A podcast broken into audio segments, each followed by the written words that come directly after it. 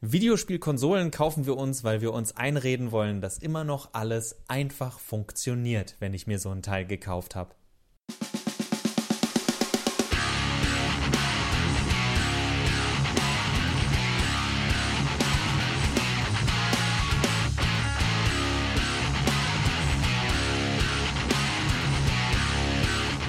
Hallo und herzlich willkommen zu einer neuen Ausgabe von Mehrspieler, dem Podcast auf Daran geht die Welt zugrunde und oder robotsanddragons.de. Es ist soweit, die ersten Testgeräte sind ausgeliefert an die Spielejournalistinnen und Journalisten da draußen jetzt. Und an Snoop Dogg, habe ich vorhin gelesen.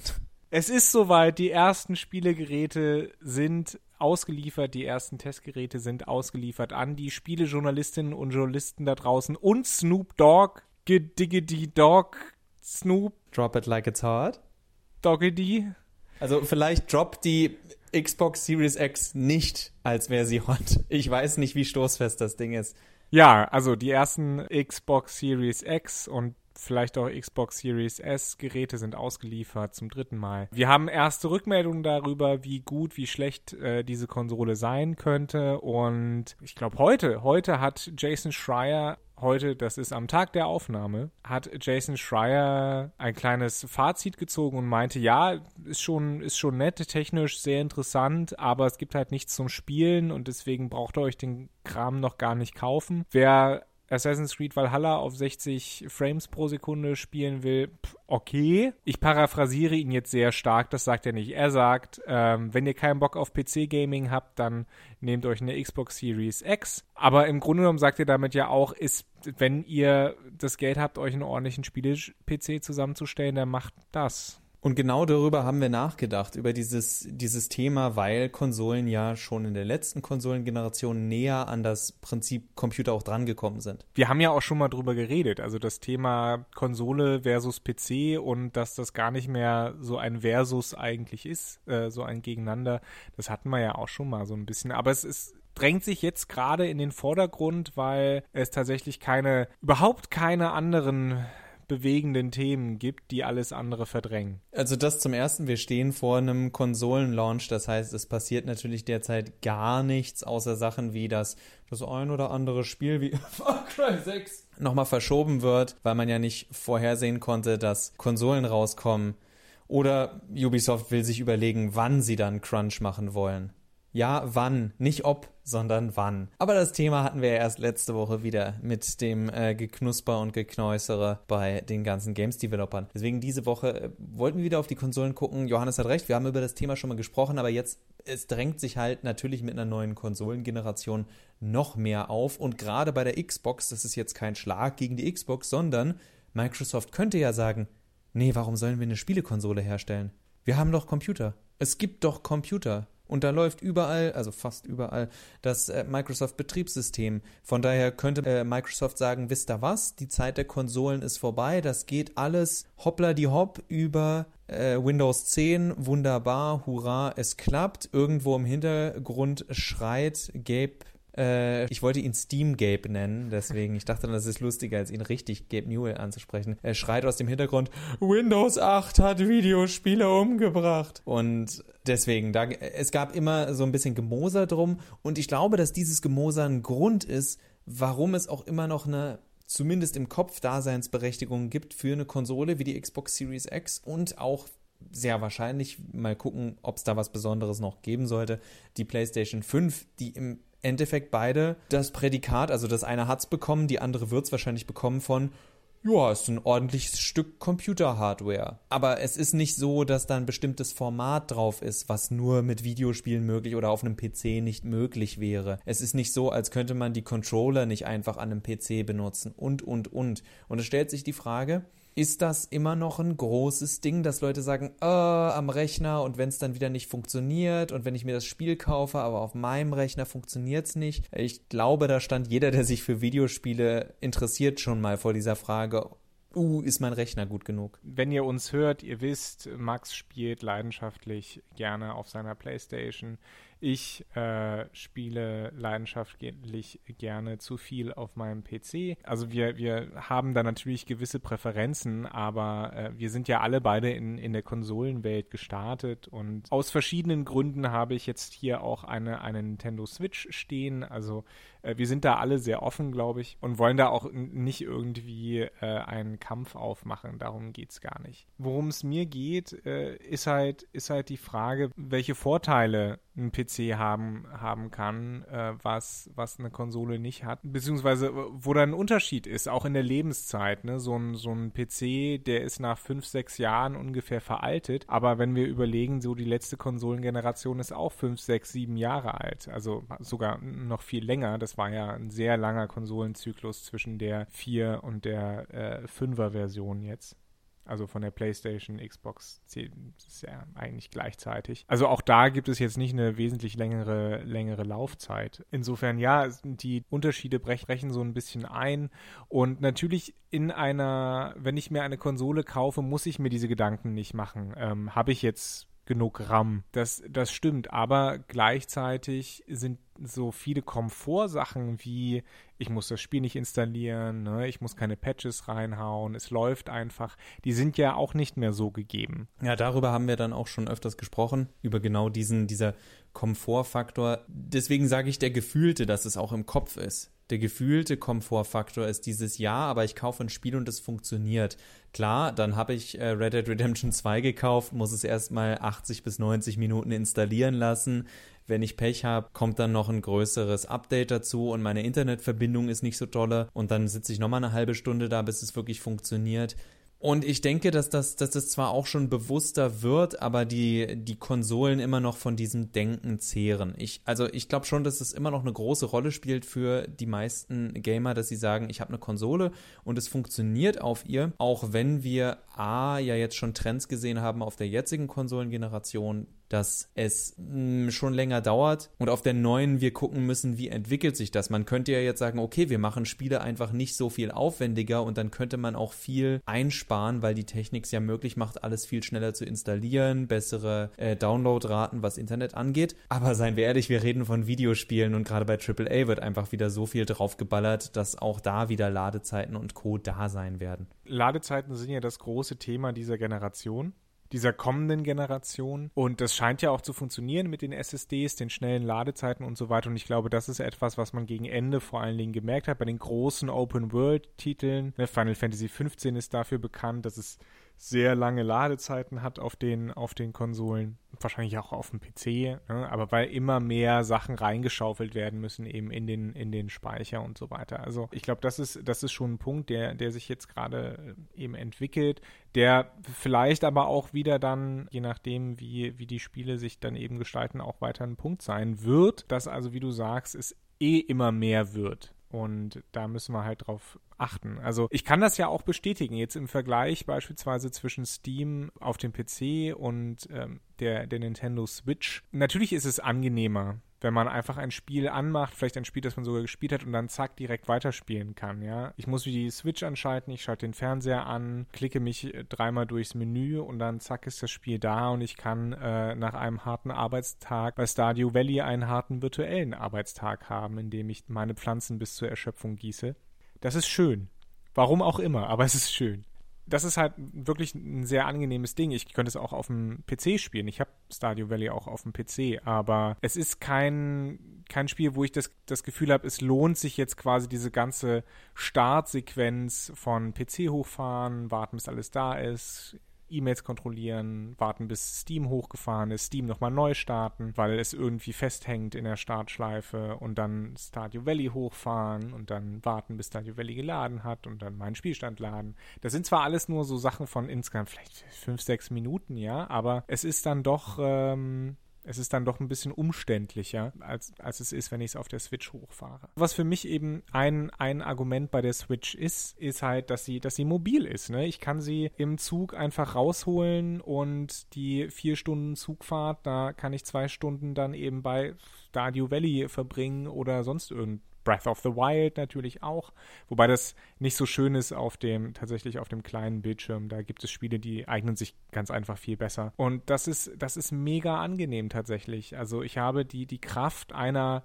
halbwegs ordentlichen Konsole, auch wenn man schon merkt, The Long Dark spiele ich auf beiden, also sowohl auf PC als auch auf Konsole und auf der Switch merkt man schon die Abstriche, die grafischen Abstriche, die man da machen musste. Und The Long Dark ist kein Spiel, das wirklich grafisch sehr anspruchsvoll ist. Also man merkt schon, dass, äh, dass die Switch da nicht ganz so viel auf der Brust hat, aber dafür ist sie einfach mobil. Es ist eine, es ist eine tolle, sinnvolle Konsole, mehr oder weniger. Meinen PC kann ich nicht einfach mitnehmen. Das habe ich früher mal gemacht, als ich zu meinen Eltern gefahren bin, im, ganz zu Anfang. Da hatte ich immer dann meinen mein PC und den 17 Zoll Monitor, Röhrenmonitor mitgenommen. Das war immer ganz toll im Auto. Und das bräuchte ich jetzt nicht. Ich habe die Switch, ich kann die Switch einfach mitnehmen, ich kann sie andocken bei meinem kleinen Bruder, der hat auch eine Switch. Ja, wir sind reich, mega reich. Kann da einfach dann, dann über den Bildschirm spielen. Also das ist schon, die Switch ist einfach eine sehr gut durchdachte, sehr sinnvolle Konsole, die eine gute Nische füllt. Und da würde ich tatsächlich aber Kritik anbringen. Anders als eine Xbox Series X oder eine PlayStation 5. Und hier würde ich dann auch gerne einhaken mit dem, da wollte ich nämlich gerade hin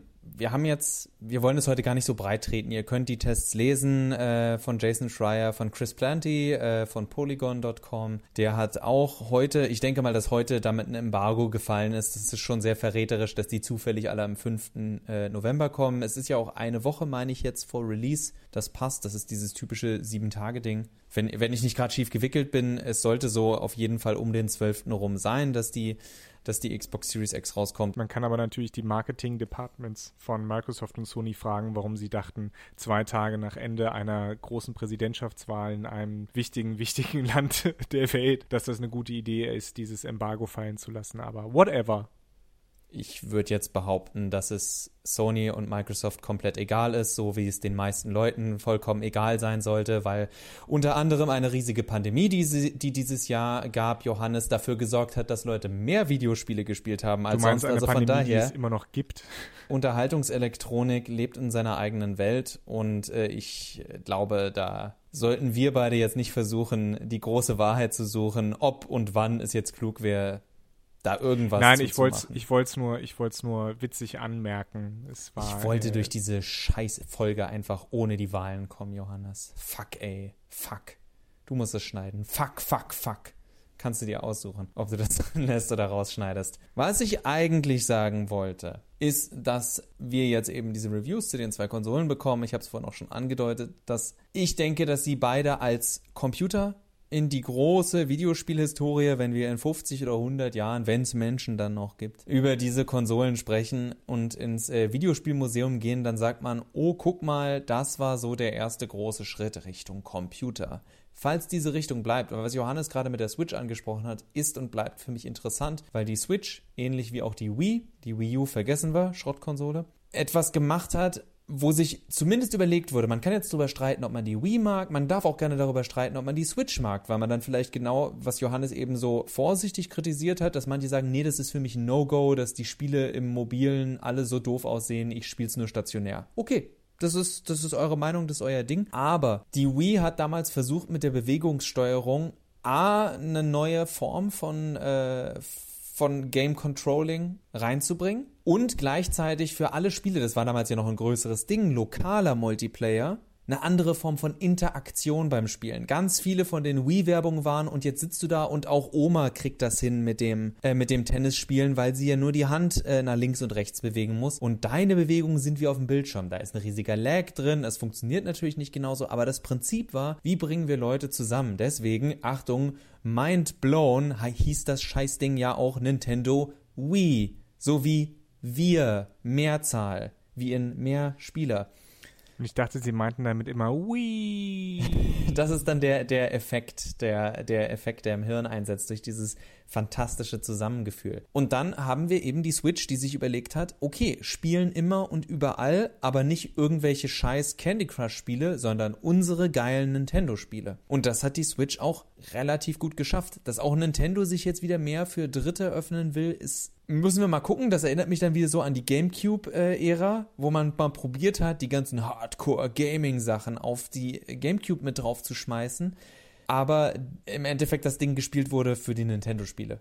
weil man gesagt hat, ja, er ist grafisch aber halt nicht so gut wie die anderen Konsolen, also spiele ich mein äh, Call of Duty weiterhin auf äh, dem PC oder einer der beiden anderen Konsolen. Und ich denke, dass solange Microsoft und Sony sich nicht langsam einfallen lassen, warum man jetzt ihre Konsole kauft, dass auf lange Sicht nicht genug sein wird, die Taktik zu fahren mit, wir bringen einen mittel- bis gutklassigen Gamer-PC raus für einen gehobeneren Preis, um die Leute dann noch an ein festes Preisökosystem zu binden. Das werden Leute in dieser Konsolengeneration auf jeden Fall mit sich machen lassen. Das sehen wir ja schon. Die Verkaufszahlen sind gut, die Verkaufszahlen werden auch gut sein. Ich sehe da nicht, dass es da einen Einbruch geben wird. Aber für mich ist die Frage, wie lange ist sowas noch interessant? Für mich geht es dann wieder zu dem Thema, ist es überhaupt sinnvoll, noch von der nächsten Konsolengeneration auszugehen, allein schon, weil da keine Vision mehr zumindest bei PlayStation und bei, also bei Sony und bei Microsoft erkennbar ist für mich. Das war genau das, worauf ich hinaus wollte. Denken wir mal eine Konsolengeneration einfach weiter. Wir haben jetzt schon, wir haben zwar das Thema Leistung wieder, aber die große Innovation ist Ladezeiten und Sony hat halt auch sein, sein Soundsystem irgendwie groß verkauft. Aber das sind so die beiden Punkte. Es ist nicht, wir haben mehr Internet. Es ist nicht, wir haben neue Funktionen. Es ist nicht, äh, du kannst jetzt alles sharen. Das konnte man ja auch schon auf der PS4. Jetzt kann man es halt noch besser auf der PS5. Also was ist jetzt das Neue? Werden wir, weiß ich nicht, größere SSDs bekommen? noch schnellere SSDs? Gibt es einfach keine Ladebildschirme mehr? Spielen wir mit Hologramm? Das wäre ja mal, das wäre ja tatsächlich mal eine schöne Innovation, aber das wird definitiv dann nicht die nächste Generation sein. Also ich denke, Sony und Microsoft müssen, müssen jetzt halt wirklich überlegen, so was, was sind die Sachen, die wir anbringen können. Ansonsten geht es halt, geht es halt immer irgendwie so weiter und damit verlieren die Leute, glaube ich, das Interesse und PC und Konsole wachsen halt noch weiter zusammen und irgendwann hat man dann so einen komischen Kasten stehen im im Wohnzimmer und den macht man dann an und dann kann man damit alles machen. Oh, warte, ist das ein Laptop? Also das zum einen und zum anderen würde ich fast behaupten, die jetzigen Konsolen, also die kommende Konsolengeneration, das hat sich bei der letzten angedeutet und bei dieser wird es möglich gemacht, okay, wir denken, dass ihr alle in Wirklichkeit Streamer seid und das Ding wird bei euch sowieso im Hobbyraum stehen und äh, viel Spaß beim äh, Twitchen. Das ist doch völlig an der Realität vorbei. Ah, deswegen, das ist an der breiten Realität vorbei, aber hey, wir unterstützen die, äh, die coolen Leute wie Ninja und Co. und wir machen jedem Gamer weiß, dass er auch der nächste heiße Streamer sein kann, auch wenn wir auch jetzt wieder wissen, Professionelle Streamer werden weiterhin eine Verbindung zwischen ihrer Konsole und dem PC nutzen, weil sie am PC die ganze Editiersoftware haben, was an der Konsole nicht möglich ist. Plus auf der Konsole wird, weil es sie geben muss, es immer wieder Beschränkungen geben mit, jetzt geht der Ton aus oder diese, während dieser Cutscene darfst du nicht aufnehmen aufgrund von rechtlichen Gründen, wo ein Streamer immer sagen wird, haha, ich werde sie aber doch aufnehmen, über meinen PC eine andere Musik drüber laufen lassen oder einen Filter drüber legen oder es spiegeln und dann ist dieses Copyright auch wieder nichtig. Also Streamer, pro, gerade professionelle, sind da ja ziemlich findig weil sie es auch sein müssen. Das, das ist das so abschließend, wenn ich drüber nachdenke, wo du gerade gesagt hast, es steht im, im Wohnzimmer. Ich glaube tatsächlich, dass diese Konsolen zu sehr ausgerichtet sind auf Konsolen-Power-User und im Endeffekt will ich einfach nur ein Konsolenspieler sein. Ich will einfach ganz cool, gemütlich zocken können. Und während ich zocke, habe ich auf meinem scheiß Smartphone. Sorry, dass ich heute so viel fluche. Wahrscheinlich liegt es an den Wahlen, die Johannes erwähnt hat. So, jetzt habe ich es nochmal erwähnt, da muss er es nicht rausschneiden vorhin. Ich habe dir einen Ausweg angeboten. Gleichzeitig äh, auf dem Smartphone einen Stream von seinem Lieblingsstreamer laufen lässt, während man auf der Konsole zockt, während ich auf der Konsole die Bild-in-Bild-Option nutze, um Johannes dabei zuzugucken, wie er Frostpunk 2 auf seiner Xbox Series X spielt, während ich sehen kann im Bild im Bild, dass er auf seinem Smartphone gerade Ninja guckt, während ich Super Butterbuns gucke oder andersrum. Wir können uns darüber streiten, mir sind keine anderen Namen eingefallen.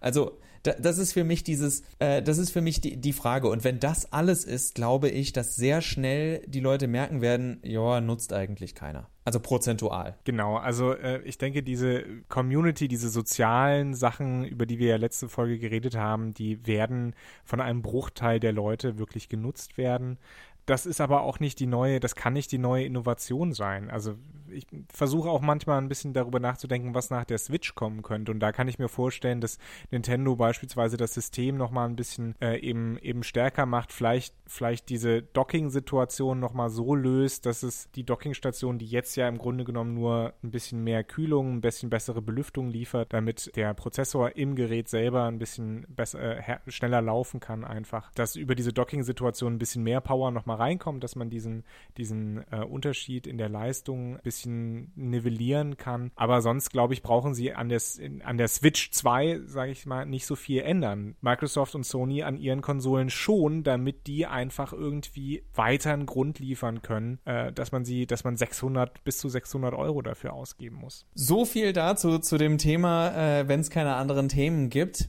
Nee, äh, ihr merkt ja selber, äh, wenn wir jetzt heute nicht vor Begeisterung übergesprudelt sind, liegt es eben auch genau daran, dass wir überlegt haben, worüber kann man eigentlich reden bei diesen Konsolen und es ist nicht viel außer Leistung. Wenn man mal zurückdenkt, schaut mal, wie sich äh, Konsolen am Anfang unterschieden haben. Ja, das war meistens Leistung, muss man zwar fair sagen, aber das waren ganz andere Schritte. Genau, also wenn man es kurz zusammenfassen will, ne, wir haben, wir haben die, die Leistungsschritte von, von den Pong-Konsolen sozusagen, die im Grunde nur ein Spiel beherrscht haben, hin zu 8-Bit-Konsolen wie NES und so weiter, Handheld-Konsolen, der Game Boy, Game Gear. Und dann kam der große Schritt, 8-Bit, 16-Bit, da ging es auch viel um Leistung, aber dann kam der große Schritt eben zu, zu den 3D-Konsolen. Und dann kam der Schritt mit, unsere 3D-Konsolen werden nicht nur leistungsfähiger, sondern eben auch internetfähiger, verknüpfungsfähiger. Und das hat dann ganz neue Tore geöffnet für, für Gameplay. Also man denke zum Beispiel an so indirektes Multiplayer wie bei Dark Souls oder so. Also das waren schon wahrnehmbare Schritte, wahrnehmbare, verbesserte Funktionen, die diese Maschinen dann hatten. Und jetzt schauen wir eben, ob diese Schritte in der neuen Konsolengeneration spürbar werden. Es ist wahrscheinlich auch deswegen schwer, weil es noch überhaupt keine Spiele gibt und man deswegen auch nicht weiß, inwiefern es jetzt neue Features gibt, weil wir ja erstmal alte Spiele spielen sollen. Und äh, ja, wir können abschließend nur sagen, unser Fazit zur Xbox Series X ist das gleiche Fazit wie zur Sony PlayStation 5. Wir reden wahrscheinlich im November 2021 nochmal drüber und tun dann so, als würden die Konsolen gerade erst rauskommen, weil wir können es nicht oft genug sagen, Leute Leute, ne, wenn ihr genauso reich seid äh, wie Johannes Familie und in jedem Zimmer eine Switch stehen habt, dann äh, könnt ihr natürlich sagen, ist mir doch egal, ich gebe jetzt 1200 Euro aus und kaufe mir einfach beide Konsolen plus Spider-Man und dann äh, ist auch gut. Aber wenn ihr gerade aus irgendeinem Grund sagt,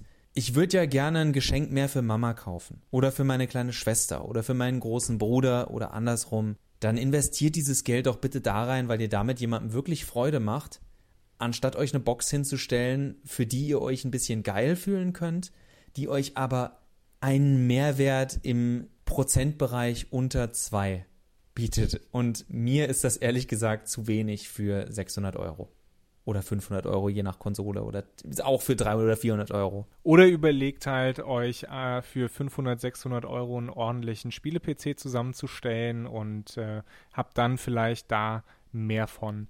Aber das bleibt euch selbst überlassen. Dafür sind die meisten Leute aber bestimmt genau wie ich viel zu doof und spielen lieber weiter Konsole. Und das mache ich jetzt auch, bevor ich ins Bett muss. Johannes, es hat Spaß gemacht.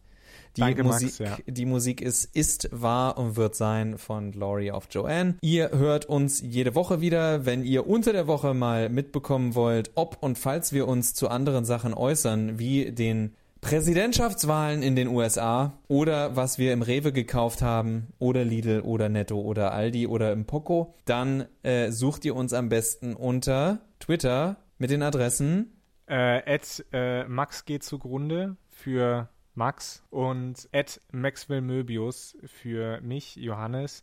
Wir haben auch noch Ed geht zugrunde, aber da retweeten wir eigentlich nur uns selbst, also insofern. Genau, also haltet euch auf dem Laufenden, viel Spaß bei was ihr jetzt auch immer noch auf Robots and Dragons oder daran geht die Welt zugrunde so aufsucht. Viel Spaß damit. Wir können nur sagen, lenkt euch ab, egal von was. Ciao. Auf Wiederhören.